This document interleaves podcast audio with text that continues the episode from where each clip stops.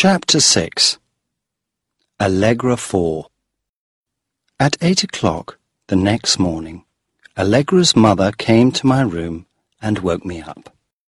She had a big smile on her face. My Allegra is much better, she said. The doctor telephoned early this morning. He says that the fever has gone. It went suddenly last night. She's going to get well. Oh, I'm so happy.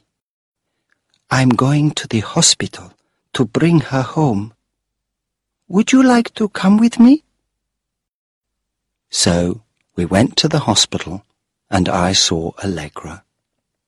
She looked a little tired, but she was well. Perhaps you can understand how I felt. Allegra Henderson was dead, but I felt that she was alive again. That was on April the 21st, eight years ago. And now? Well, six years ago, I met an Italian girl, and we fell in love. We got married, and a year later, my wife had a baby girl. She's got long black hair and green eyes. Her face is pale but beautiful. She is tall for her years.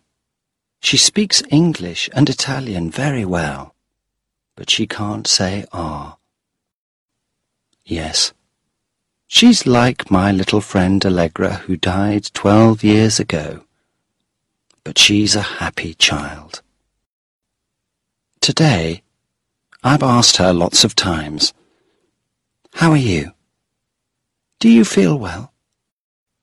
Yes, Daddy. Of course I feel well, she says, and she laughs. Are you sure? Yes. I feel fine. Why? But I don't want to tell her why. You see, today is April the 20th, and tomorrow my daughter will be five years and three months old.